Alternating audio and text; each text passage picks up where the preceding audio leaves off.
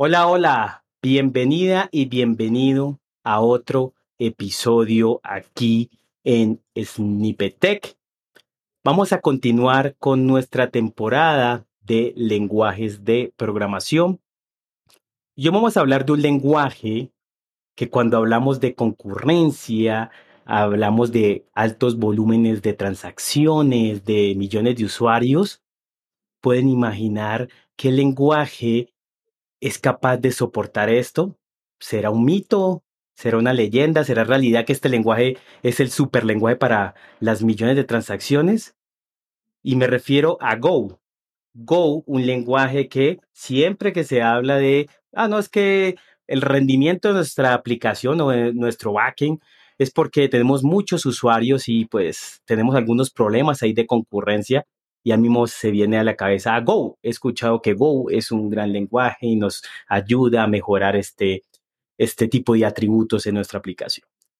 Así que hoy vamos a hablar un poquito de Go, su historia, sus características, qué hace para que sea rápido, para que maneje muy bien la concurrencia. Y para ello tenemos un gran invitado, Alexis Lozada, cual ha sido parte de las comunidades, también en varias plataformas de educación online y pues nos acompaña hoy para hablar sobre este lenguaje. Hola Alexis, ¿cómo estás? Hola, hola, muy bien, Juan, ¿cómo va todo? Muy bien, muy bien. Alexis, gracias, gracias por acompañarnos, gracias por estar hoy.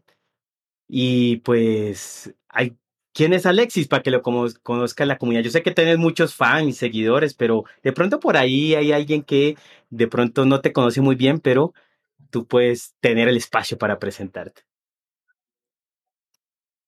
Ah, bueno, muchas gracias. Bueno, yo soy Alexis Lozada, tengo un canal en YouTube donde comparto información de lo poco que conozco, ahí trato de compartir información. También soy cofundador de una empresa de educación online que se llama EDTeam. Ahí ahora actualmente soy el CTO y principalmente soy desarrollador. Soy desarrollador, soy cofundador de una comunidad de Go en español, de las más grandes que hay en español. Y pues nada, evangelizando Go porque ha sido el lenguaje con el que me enamoré hace unos cinco años y hemos, hemos crecido bastante con eso. Wow, cinco años ya, bastante. Sí, ya vamos para cinco años con esto. Muy bien. Bueno, entonces hablando de cinco años, cuéntanos un poquito acerca de la historia de Go. ¿Cuándo, qué, bueno, que no, tampoco es qué fecha exacta nace Go, pero más o menos qué año nace Go, quién lo crea, el por qué lo crea y por qué tú a partir de eso como que asumes, ¿sí? quiero escoger Go, quiero aprender a Go. Cuéntanos sobre, eso, Alexis. Sí, eh, Go nació como, bueno, toda, como cualquier lenguaje ha nacido como una necesidad de algunos desarrolladores, tú sabes, se, se unen algunos desarrolladores y dicen, ah, vamos a hacer un proyecto, pero este lenguaje no me gusta por esto, este lenguaje tiene este problemita. Entonces, en Google, un grupo de desarrolladores se unieron y dijeron, mm, ¿qué tal si unimos la potencia de C? pero con la facilidad de Python. Entonces, entre tres desarrolladores grandes en Google, eh, a ver si me acuerdo de los nombres, Ken Thompson, Rob Pike, y se me olvida el tercero, que, me perdone, que me perdone por no acordarme del nombre, pero entre ellos tres lideraron el grupo que crearon el lenguaje de programación Go. ¿Cuál era su objetivo? que fuera un lenguaje de programación muy eficiente, pero que no tuviera tanta verbosidad y que su curva de aprendizaje fuera un poco más corta. Eh, cuando hablamos de lenguajes como C, de pronto Java, C Sharp, que son lenguajes muy poderosos, tienen un problema y es que su curva de aprendizaje es bastante, bastante larga. su verbosidad también es algo que limita mucho a los desarrolladores a aprenderlo rápidamente. Entonces, ellos quisieron unir eso y eh, crearon el lenguaje de programación Go. Principales características. La primera es que es, de manera, es concurrente de manera nativa. ¿Qué es esto de que sea concurrente de manera nativa? ¿Qué es concurrencia antes que todo? Exacto. Cuando hablamos de paralelismo, hablamos de hacer dos cosas exactamente al mismo tiempo. Exactamente al mismo tiempo. Para eso se necesitan sí o sí dos, dos procesadores o un procesador que tenga dos núcleos, porque es imposible que un núcleo haga dos cosas al mismo tiempo, ¿vale? Eso es paralelismo, que, hagan que se hagan dos cosas al mismo tiempo. ¿Qué es la concurrencia? Es tratar con varias cosas al mismo tiempo. Ojo, no es hacer, es tratar. Y yo siempre he dado un ejemplo, que es el, que, el ejemplo con el que yo por fin entendí que es la concurrencia, y es, por ejemplo, cuando tú vas a un mercado y tienes que hacer fila para pagar, para pagar el mercado que tú hiciste. ¿Qué es el paralelismo? Que hayan dos cajeros. Hay dos cajeros, por lo tanto, cada cajero está haciendo el registro de las compras de un cliente y lo están haciendo al mismo tiempo. Eso es paralelismo. ¿Qué es concurrencia? Que un solo cajero pueda tratar con varios clientes a la vez. Por ejemplo, mm, me toca a mí como cliente pasar mi mercado. Paso mi mercado, estoy pasando mi mercado y él me dice, perfecto, su cuenta dio 100 unidades, vamos a hablar dólares. Su cuenta dio 100 dólares y por alguna razón, vamos a suponer hipotéticamente que yo tengo un billete de 200 dólares. Entonces le doy el billete de 200 dólares. Él no tiene cambio, no tiene vueltas para darme. Pero puede decir, señor, por favor espere un momento, mientras hago el cambio de este billete, puedo ir registrando las compras del siguiente cliente.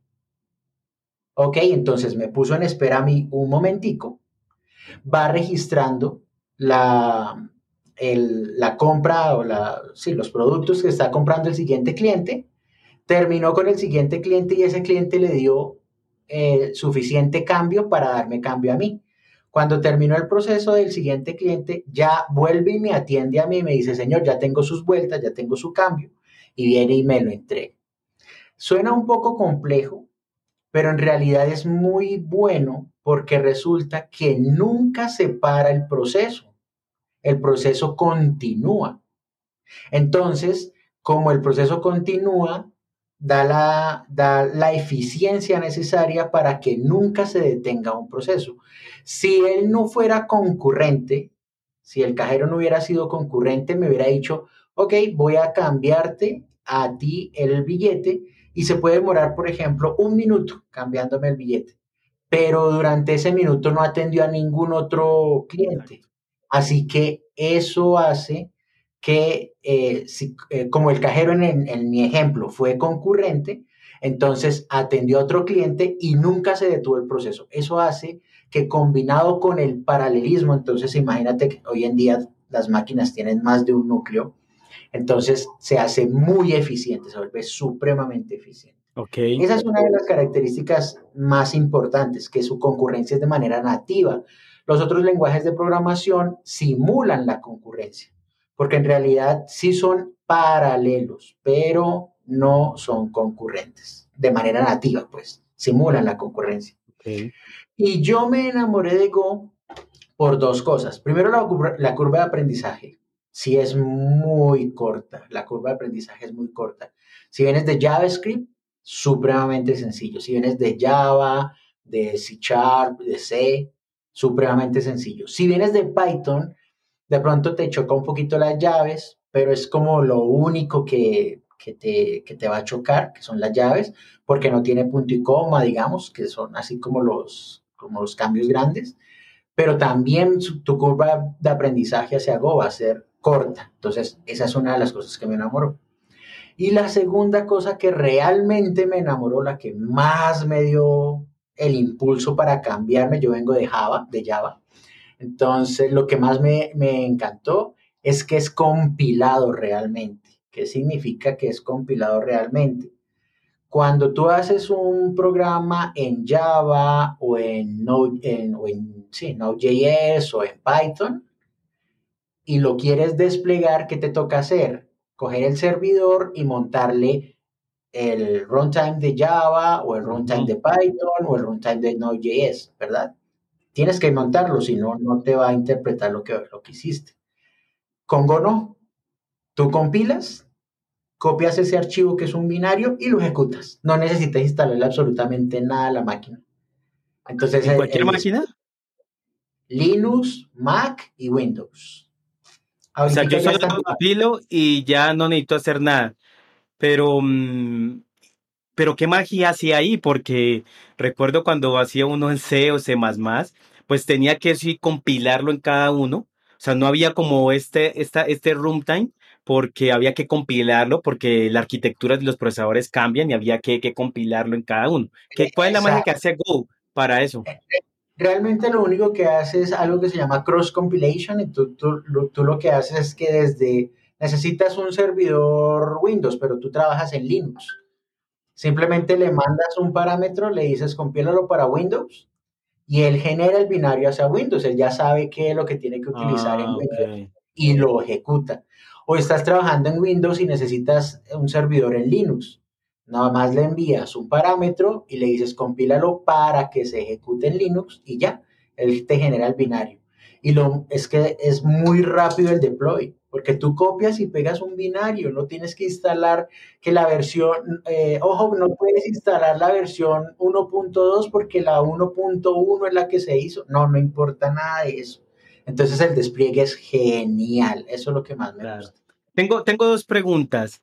Este, primero es, ¿este lenguaje qué paradigma es? ¿Es orientado a objetos? ¿Es funcional? existía algo y había escuchado algo de, programación concurrente, porque cuando habla de concurrencia y esto uno se imagina, ¿será que eso es muy complejo ese lenguaje? ¿Será que hay que hacer algo específico? ¿Será que tengo que cambiar mi forma de programar, aprender un nuevo paradigma?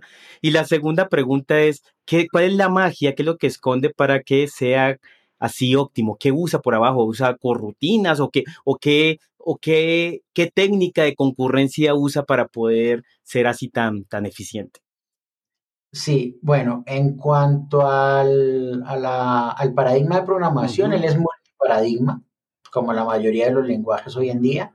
Es decir, puedes utilizar programación orientada a objetos, pero ojo, no la programación orientada a objetos que, que, nos enseñan en la, en la universidad o en, o en la teoría actual, que habla de clases, herencia, eso no lo usa Go, porque en Go se utilizan estructuras, no se utilizan clases. No hay herencia, en Go no hay herencia, entonces esa es otra cosa que le vuela la cabeza a la gente porque, uy, ¿cómo no vamos a utilizar herencia?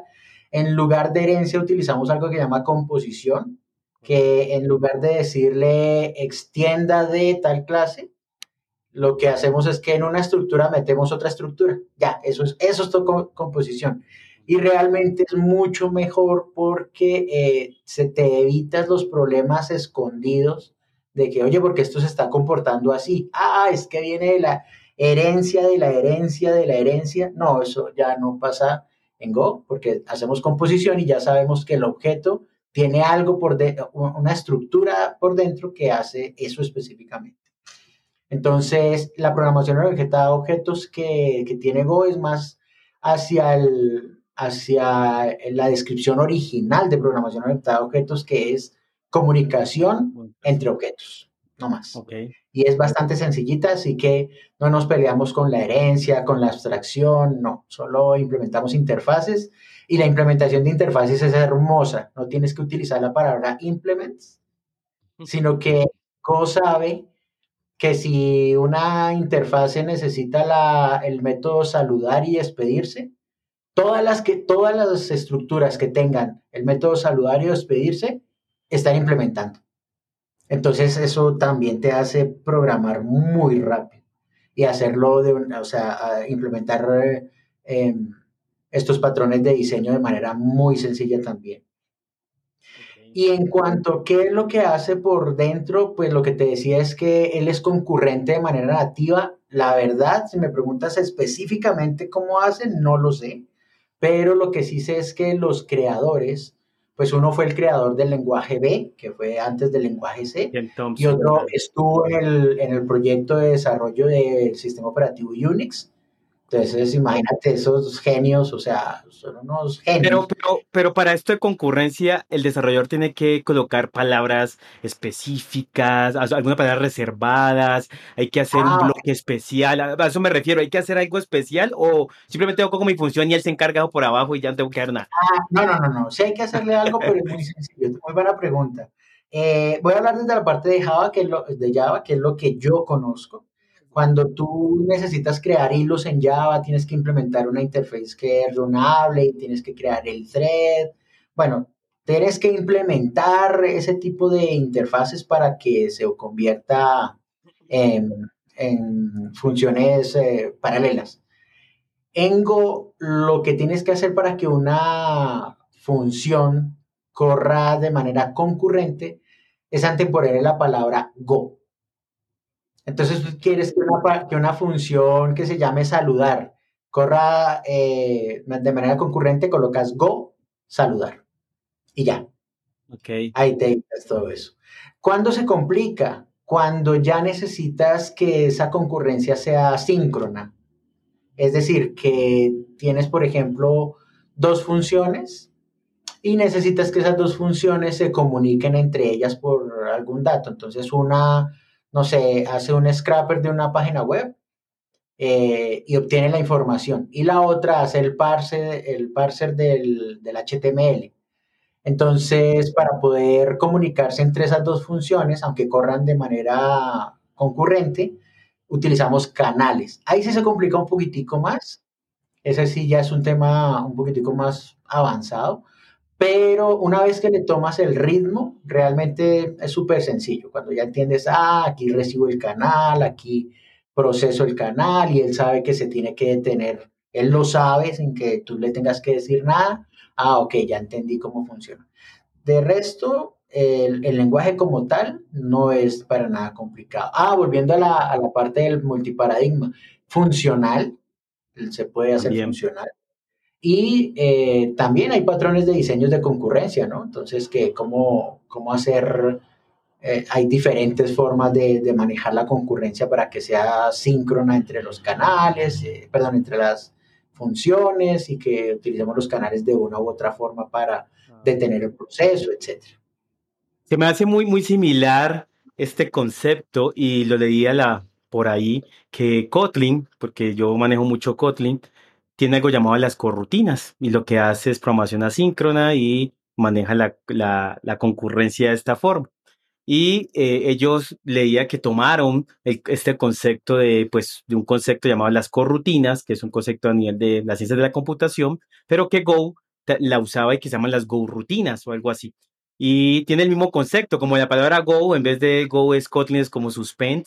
Y si quieres comunicarte, hay canales, igual channels, y bueno, y otras formas de poder eh, ya ahí intercambiar datos entre, entre esto. Tengo dos preguntas. Em, ¿Quién mantiene Go, o sea, quién lo actualiza, quién decide qué vamos a agregar, quién decide cuál es la próxima versión, es open source o es estrictamente Google el que, el que lo maneja o la comunidad puede agregar cosas ahí. Y segundo, hablando de la comunidad, ¿cómo es la comunidad? ¿Es fuerte? O sea, si yo tengo alguna duda, ¿es fácil solucionarla? ¿Existen librerías o bibliotecas, mejor bibliotecas, para acceder a las bases de datos más comunes, para hacer las cosas más comunes o hasta las cosas que no son tan comunes de ir a Firebase. ¿Existe librerías eh, o bibliotecas y cómo se comporta la comunidad en Go? Ok, vale. La primera pregunta, sí, es open source.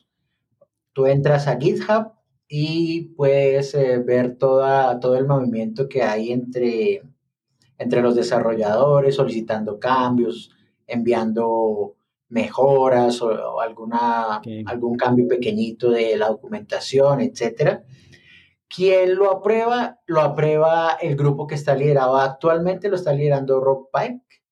Él es el que lidera el grupo donde se controla todo el, todos los, los cambios de los PR. Solicitudes, ok. En donde están diciendo, oiga, sí, este sí es importante, lo sacamos en la siguiente versión, o no, definitivamente esto no porque va en contra de la filosofía de Go, entonces no lo vamos a tener. Uh, ahorita me acuerdas de hablarte de las versiones 1 y 2, que es algo muy, muy, muy importante, eh, porque me, me, hiciste acordar ahorita del, del control de versiones de eso.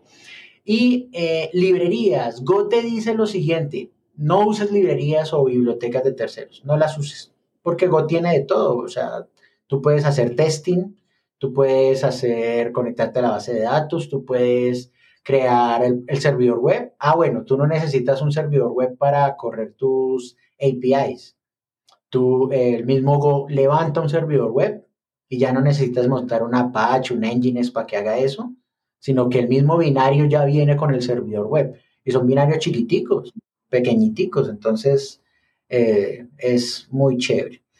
Pero realmente, aunque, aunque la filosofía de Go es no uses otras librerías de terceros, pues es muy difícil no, usar librerías de personas que vienen y dicen, oiga, usted hacía esto con 50 líneas de código, aquí lo haces con unas 5 oye, pues, y lo haces, eh, lo haces bien, lo haces eficiente, lo haces con buenas prácticas, hombre, pues bájeselas, ¿no? Úselas. hay una gran, gran cantidad de, paquetes de terceros, en realidad aquí en Go los llamamos paquetes, que nos ayudan a, a, muchísimas cosas, a conectarnos a bases de datos, a crear rutas para, para nuestras APIs, porque aunque lo podemos hacer con Go, pues estar escribiendo lo mismo siempre. Hay, varias, hay varios paquetes que nos ayudan a crear estas rutas y, la comunidad se mueve muchísimo, muchísimo, está en constante actualización, constante cambio. Aprueban muchísima en cuando encuentran algún error pequeñito de seguridad. Cuando hablamos de seguridad no es que te vayan a robar los datos, ¿no? Sino que de pronto hay una fuga de memoria, algo así que se dieron cuenta por allá en una en una prueba muy específica y alguien lo encuentra, pues, demuestra en, su PR, demuestra que hay ese error y te lo van a aceptar seguramente muy rápidamente. Ok, bueno, en la próxima pregunta, y ahí la, la primera es, bueno, ya me dijiste algo que te recordara la versión 1, versión 2, así que nos puedes contar ahorita. Y la segunda es, ¿qué puedo hacer con Go? simplemente un backend con los servicios? ¿O qué más puedo hacer? ¿Puedo hacer una aplicación de escritorio? ¿O puedo hacer una aplicación móvil? ¿O puedo hacer una aplicación para tratar datos como si fuera algo de ciencia de datos y además aplicarle un algoritmo de machine learning? ¿Qué, qué, puede, qué es el alcance de Go? Porque siempre uno escucha como solo para backend, crear que sea muy rápido mis servicios, acceso a datos y demás, o puedo hacer mucho más. Sí, muy bien. Bien, en cuanto a la versión 1 y la versión 2, eh, dentro de la filosofía de Go es que la versión, eh, la versión mayor dentro del Semver, que tú sabes que es eh, la, versión mayor, la actualización, los parches. Los parches. La versión mayor que es la 1, actualmente vamos en la 1.16. Toda la versión 1 va a ser compatible. No importa si llegas a la 1 a la 1.99 y de pronto hiciste con algo con la 1.5, la 1.99 te va a ser compatible, aunque hayan mejoras, siempre hay compatibilidad, siempre, siempre, siempre. Claro, van a haber cosas que se, deprecan, ¿cierto? Normal, pero va a haber compatibilidad, te prometen compatibilidad. La versión 2 es un, eh, ¿cómo es eso? Como una guerra entre la filosofía de Go y los New Adapters, donde dicen, llegan de otros lenguajes y nos dicen, óyeme, pero es que me hacen falta los genéricos, óyeme, pero qué feo que, porque también hay cosas feas, ¿no? Que, que vienen de, los, sobre todo las personas que vienen de otros lenguajes y dicen, óyeme, es que usted no tiene un, un try catch y a usted le toca manejar error por error, etcétera, etcétera. Ese tipo de cositas las están revisando mucho para la versión 2, pero la versión 2 la han alargado mucho tiempo porque ha sido como esa, ese jala jala. Voy a ceder un poquito, pero no tanto porque perderíamos la esencia de Go. Entonces en la de versión 2, cuando, cuando llegue la versión 2, ya no va a ser compatible porque van a haber muchos cambios, ¿verdad? Pero, ellos... Raro eso de Google, ¿no?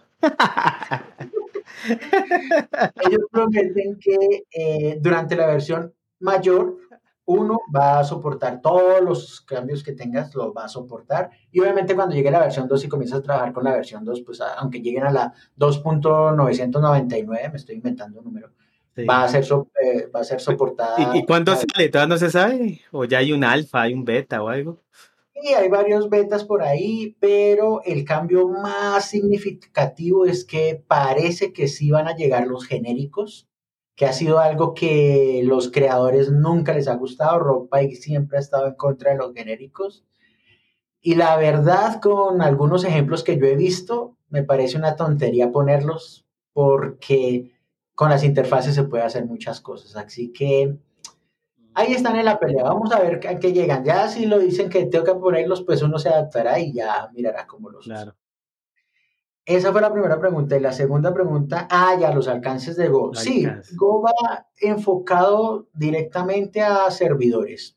Claro, hablamos de ciencia de datos, ¿se puede hacer ciencia de datos? Por supuesto que se puede hacer ciencia de datos y es incluso bastante más eficiente que Python. El problema es que Python tiene un mercado muy grande tiene una experiencia muy grande, ¿cierto? Sus algoritmos, tiene algoritmos supremamente poderosos que, pues tú sabes que cualquier desarrollador puede leer un algoritmo y pasarlo a cualquier lenguaje, ¿no? Eso no tiene mayor inconveniente, pero yo no creo que le quite cuota de mercado a Python en cuanto a ciencia de datos, machine learning, pero se puede hacer, definitivamente se puede hacer. ¿Qué no se puede hacer con Go? Eh, Así de manera inicial, hacer una aplicación de escritorio no la podrías hacer. Te tocaría obligatoriamente utilizar una librería como Qt, ¿cierto? Para compilar ventanitas, eh, los cuadritos de texto, los botones. Pero en realidad ahí lo que el, que estaría dibujando las cosas sería Qt, no Go. ¿Qué hace mucha gente? Utiliza Electron, por ejemplo. Y con Electron corren un servidor por detrás y las cosas pesadas las hace Go y las cosas pues ya visuales las hace JavaScript como siempre. Eh, pero realmente para hacer algo así yo no he visto proyectos grandes. ¿Se puede hacer móvil? Sí se puede hacer, pero la verdad yo no he visto mercado en eso. No he visto ejemplos grandes, siempre han sido los ejemplos de documentación.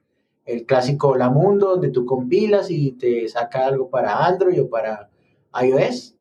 Se puede hacer, pero realmente creo que tampoco vale la pena porque con herramientas como Flutter tú trabajas más tranquilo y ya tiene mucho mercado.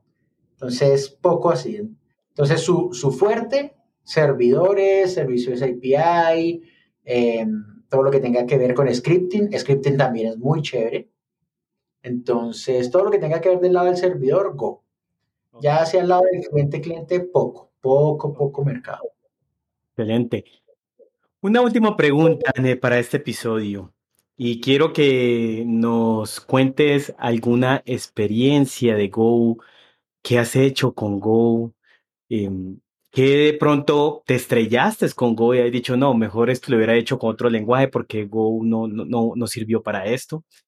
Y quiero que cuando cuentes esto nos, bueno, digo nos porque, sí, nos lleves, nos enamores, nos pongas los ojitos ahí, que nos, lleve la, tentación de usar Go, el por qué debería yo usarlo, por qué darle la oportunidad. Yo sé que ya, ya enamorar eso, pues no para los desarrolladores, pero de pronto contarnos esas experiencias para decir, uy, sí, yo lo usaría y me, me gustaría por esto y esto, porque Alexis dijo esto y yo pienso que yo tengo un problema como estos y lo puedo solucionar. Y ahí mismo en esa experiencia, ¿Qué empresas que sepas que grandes o bueno, o cuál, o, cuál número de empresas están usando Go y por qué lo usan principalmente? Genial. Voy a comenzar por esa última parte. Ok. El caso de éxito que más renombra en Go es el caso de Uber. Eh, yo invito a todos los que están escuchando el podcast a que vayan al blog de Uber, al blog de ingeniería, obviamente, de Uber. Ellos comparten mucha información, dicen cómo hacen muchas cosas, es genial, eso es muy chévere porque te dicen, uy, mira, yo me cambié. Algo, algo interesante, ellos se cambiaron de Postgres a MySQL porque tenían un problema en los updates, cuando tenían que hacer un update de una tabla. definitivamente era tanta información que les quedó mejor hacerlo en MySQL. Todo lo que les estoy contando lo pueden encontrar en el blog de Ingeniería de Uber, para que vayan y no crean que, que se los estoy inventando aquí. Pero el caso de éxito que más nombran en Go es el caso de Uber, donde ellos cambiaron sus microservicios de Python a Go y cuando lo hicieron redujeron en un 70% la cantidad de servidores que usaban. Imagínate ese dato. 70%. Te voy a decir, voy, voy a inventarme un número. Vamos a decir que Uber utilizaba 100 servidores en el mundo, que no creo, pero vamos a decir que fueron 100 nomás. Y que por cada servidor pagaran mil dólares mensuales, que tampoco creo, pero vamos a darle solamente ese dato. 100 por mil, 100 mil dólares mensuales se gastaban. Pasaron de Python a Go y ahora solo gastan 30 mil dólares. Díganme a qué CTO, a qué CEO no le gustaría ahorrarse 70 mil dólares mensuales. ¿A quién no? Piénsenlo por ahí. ¿Por qué? Porque la eficiencia de Go es muy alta. Eh, como Go no necesita intérprete, sino que ya es compilado, ya va binario, ya va específicamente para el sistema operativo, es supremamente eficiente. Obviamente, todo va también en el algoritmo que, que utilices, en que lo uses bien, pero todo eso eh, combinado te va a hacer ahorrar mucho billete en la parte de, servidores. Entonces, ya por ahí, ah, ya enamoramos a los... Sí, ya me estoy enamorando. ya enamoramos a los directivos, ahora enamoremos a los desarrolladores. una pregunta ahí, una pregunta ahí que, que estás hablando de Uber es, Google, ¿sabes en qué lo usa? Porque pues si lo creó, como dijiste tú, como para solucionar un problema, de pronto, ¿en qué lo usa? ¿En qué lo usa Google? ¿O hace como Angular que nunca lo usa?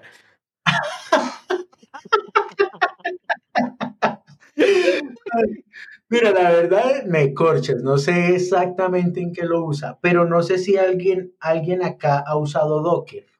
De pronto. Sí, claro. De pronto alguien sí, correcto. Eso, estaba yendo, sí, sí, creo que Docker usa, ¿no? No, Docker está escrito en Go. Está escrito en Go, ok. Es que, estaba pensando que, que, Kubernetes como que tiene algo en Go, pero no, no sé, estaba buscando, pero no lo encuentro, pero creo que lo había leído, escuchado por ahí, pero no puedo decir que sí o no, pero sí recuerdo que Docker está escrito en Go. Exacto. Entonces, Docker está escrito en Go. Si estás utilizando Docker y estás enamorado de Docker, está escrito en Go. Ahí ya te digo. Ahí ya. Entonces, eh, eh, enamora a los desarrolladores, pues ahora estamos ahí. Exacto. Vamos con los desarrolladores. Antes de los desarrolladores, los SRE. Eh, solo tienen que pasar un archivo. No se preocupan por qué versión de por qué versión de Node.js. No, los desarrolladores te entregan un archivo compilado y tú lo que, bueno, en tu CICD tú lo que haces es compilar y mandarlo. Listo. Ah, y quieres usarlo en un Docker para compilarlo, que por X o Y, también lo puedes hacer, no hay ningún problema. Pero si quieres simplemente compilarlo en, tu, en tu servicio de CICD y mandar solamente el binario, con solo eso te funciona. Así que ya, ese eres enamorados. Desarrolladores, mira, de verdad, Tú aprendes Go muy rápido, realmente rápido. Por lo menos su sintaxis, no necesitas una semana para aprenderla. No necesitas. Cuando comienzas a ver que Go es tan... Mm, tiene una, una guía de estilos, casi que no encuentro la palabra. Tiene una guía de estilos tan estricta que tú no tienes que estar pensando en coloco la llave a la derecha del nombre de la función o la pongo abajito para que se vea más bonito o voy a utilizar tabuladores de dos o de cuatro. No, ellos tienen una guía de estilos y todos los desarrolladores en el mundo utilizan la misma guía de estilos porque cuando tú compilas el código, bueno, hay un proceso antes que se llama formatear el código. Cuando tú formateas el código, todo el código te queda estándar. No, no es que un desarrollador te lo escribió de una forma y este de otra. No, siempre te queda estándar. Entonces, siempre hay, una, siempre hay un orden. Si tú escribes una variable dentro de una función, dices, bueno, voy a crear la variable edad y más tardecito la uso, tan, tan, tan, y la escribiste y nunca la usaste. Cuando vas a compilar, Go te dice, momento, estás desperdiciando memoria. esa variable no la estás usando y no te voy a compilar hasta que la quites o la uses. Una de dos. Entonces, el mismo Go te va a decir, y tú dices, uy, estoy ahorrando memoria. Altamente tipado. Entonces, eh, tú obligatoriamente tienes que decirle qué tipo de dato es. Y aunque es altamente tipado, utiliza doctyping. Es decir, eh, tú creas una variable, no tienes que decirle específicamente el, tipo, sino que él eh, eh, infiere. infiere, muchas gracias, él infiere el tipo de acuerdo al valor que le hayas dado. Entonces, si le diste un número, pues vas a ver que se va entero, si le diste un número con una coma, pues vas a ver que es flotante, si le diste un string, pues sabe que es un string, etc. Pero como es altamente tipado, no vas a poder sumar eh, peras con manzanas y eso hace que la eficiencia sea muy, muy alta, porque él no va a tener que, uy, momento, esta es una pera, esta es una manzana, voy a tratar de acomodarlas, no, él no se preocupa por eso, él dice, mándame peras o mándame manzanas, pero no me mandes las dos. También eso hace que tú seas mucho más ordenado en el código. Entonces, creo que todo eso combinado te hace, te hace enamorarte de Go. Ahí eh, código limpio bien hechecito, eh, no vamos a escribir código con variables que no estamos usando, especificamos claramente el tipo de dato que estamos usando. Eso para desarrolladores, la curva de aprendizaje es corta. Para los SR, desplegar eso es una bendición, eso es rapidísimo, no tienes que preocuparte por nada. Para los CTO y los CEO, ahorrarse el billete del mundo para contratar más desarrolladores, mejor dicho. Entonces, hay de todo. Ok.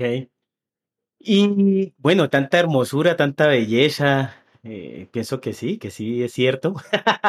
Pero ¿existe alguna desventaja con Go? Algo que dirías, no, no lo uses aquí o, o de pronto más bien si vas a hacer estos casos, no, no sé, ¿existe algo que le pueda decir un punto débil a, Go o todo es perfecto en el, en el contexto pues que está Go? Sí, claro. No, hay muchísimas cosas que, chocan, sobre todo con, con, los desarrolladores que vienen de otros lenguajes, eh, y es la falta de varias cositas ah, que realmente yo nunca las he utilizado, yo nunca las he utilizado en Go y no me hacen falta. Y de pronto eso a muchos desarrolladores les ha chocado. ¿Qué son? Falta de try catch. Entonces, tú metes cuatro funciones que pueden fallar dentro de un try catch y si alguna de ellas falló, pues el catch te lo, te lo atrapa, ¿verdad? En Go no, tiene, no existe try catch, así que cada una de las funciones tienes que cacharle el error. Entonces, si la función 1 falló, tienes que decir que la 1 falló y por qué. La 2 falló, la 2 falló y por qué. Entonces, ese tipo de cositas choca bastante con las personas que llegan de otros lenguajes. Una. Dos, Falta de genéricos eh, para, tú sabes, para crear em, interfaces que reciban genéricos y no tener que escribir la misma lógica dos, tres veces. Sí es verdad que sería chévere no tener que escribir de pronto la misma lógica, pero realmente con la implementación de genéricos nos complican más la vida. Por eso, bueno, ese es mi punto de vista, ¿no? Obviamente, los, que, los que lo piden piensan que no, que antes al contrario, que falta. Eh, otra cosita que yo definitivamente no lo usaría, eso lo aprendí en Editing, no lo usaría para el server-side render. Sí es muy bueno, es muy bueno haciendo su, su motor de plantillas, es muy bueno, es muy chévere, pero realmente para los frontend no es óptimo que tengan que estar escribiendo en dos lenguajes, ¿cierto? Tú haces tu React, por ejemplo. Tú estás haciendo tu React, todo bonito, y necesitas del server-side render que te devuelva algo, pues pasarte a algo siendo frontend para escribir el template nuevo y entonces estar utilizando como esos dos, esos dos lenguajes, creo que no es óptimo para ninguna empresa. Así que yo sí sugeriría, y es una sugerencia, que para el server-side render siga utilizando la herramienta o, la, o el framework que se adapte a, a la librería que estés usando en el frontend. Pues si es React, pues será Next, si es eh, Vue, pues será Nuxt, si es Angular, bueno, pues Angular es Angular, eso sí. Pero, pero no, te, no te diría, oye, me utiliza server-side render combinado con React, porque creo que es una desventaja para el desarrollador de frontend tener que estar aprendiendo las dos cosas, estarse cambiando para, para cambiar un dato realmente. Creo que en eso no lo utilizaría y, y eso fue una experiencia que tuve en la escuela porque sí, tuvimos bastante inconveniente. No podíamos sacar las cosas rápido y hoy en día la verdad uno cuando necesita un cambio necesita que salga muy rápido. Entonces creo que esa sería una de las desventajas, eh, o, mejor, una de las de los momentos en los que no usaría Go. No. Ok. Bueno, gracias, muchas gracias Alexis por compartir esta experiencia con Go. Creo que, mira que yo sí le he querido dar la oportunidad. Hice un Hola Mundo, fui a, me acuerdo, a un, meetup de, de Go en, Colombia y, hicieron un taller práctico. Entonces hice ahí, di mis pasos y, y me gustó. Y ahorita como líder técnico en una startup por acá que estoy, también quiero darle la oportunidad porque hay unas cositas que podemos mejorar en rendimiento y pues ya lo que me cuentas, lo que me dices, pues lo, lo se, se, nota que es como muy sencillo y, y, que me ofrece unas grandes ventajas. Sí voy a darle la oportunidad en verdad, voy a, hacer algunas pruebas de concepto y demás, a, a, ver cómo me va y, y pues también mirar a ver en qué momento. Claro que sí. claro. Tarifa para amigos, no te preocupes. Bueno, gracias Alexis, gracias que, con esos amigos, ¿no? Bueno, eh, muchas gracias por estar con nosotros en este episodio. Eh, ¿Dónde te pueden seguir, contactar los, eh, la comunidad? ¿Cuál es tu Twitter? ¿Cómo es tu canal en YouTube? Mira, mi nombre se escribe Alexis con Y, o sea, A-L-E-X-Y-S. Eso es por un error de la registraduría en Colombia, pero eso me ayudó a que si tú buscas Alexis Alexis Lozada en Google. Toda la primera hoja es mía, así que ahí, hay canales de todo, Twitter, YouTube. Pero realmente la, que más, la red que más eh, me apasiona es la de YouTube, porque ahí es donde comparto conocimiento. Las otras las uso, pero más como por obligación realmente. Así que si quieren seguirme en el canal de YouTube, ahí está. Y ahí he hecho algunos eh, mini cursitos de, de Go, donde ayudo a explicar, hay uno, hay tres muy lindos que hice, que fueron los últimos que hice, que no he tenido tiempo de hacer más. Uno fue de mm, patrones de diseño con Go, es hermoso. Otro que es de un framework que uso en varias empresas para rutas de Go, que es Eco. Y el último que hice es cómo manejar los módulos en Go. Entonces ahí es el cómo manejar los paquetes, el versionamiento de paquetes en Go. Ahí voy a ir para aprender. Dale, dale, que ahí está bien chévere y ha tenido una aceptación bien interesante. Y creo que YouTube es el canal donde más me pueden encontrar. Si ya quieren algún mensaje directo, creo que por Twitter me pueden comunicar, me pueden escribir, aunque lo veo una vez a la semana, pero ahí me pueden escribir si necesitan. ok. Bueno, de nuevo, muchas gracias por tu disponibilidad, por sacar el espacio y hablarnos de Go en verdad un lenguaje que se habla mucho, pero hoy aclaré muchas dudas y en, verdad y en verdad le voy a dar la, oportunidad. Así que gracias, gracias Alexis por, por estar eh, el día de hoy. Y, Muchas gracias por invitarme y cuando quieras, de verdad, ahí estamos para compartir claro que sí. Claro que sí. Y a la comunidad, gracias, muchas gracias por escucharnos. Recuerda que nos puedes escuchar por Spotify, nos puedes escuchar por Google Podcast, por Anchor, por Apple Podcast. También puedes ir a, nuestro, a nuestra página web devhack.co y ahí vas a, encontrar diferentes links para complementar esto de los podcasts. Así que recuerda compartir, recuerda darle like y nos vemos en otra oportunidad. Chao, chao, chao Alexis. Chao gente, nos vemos.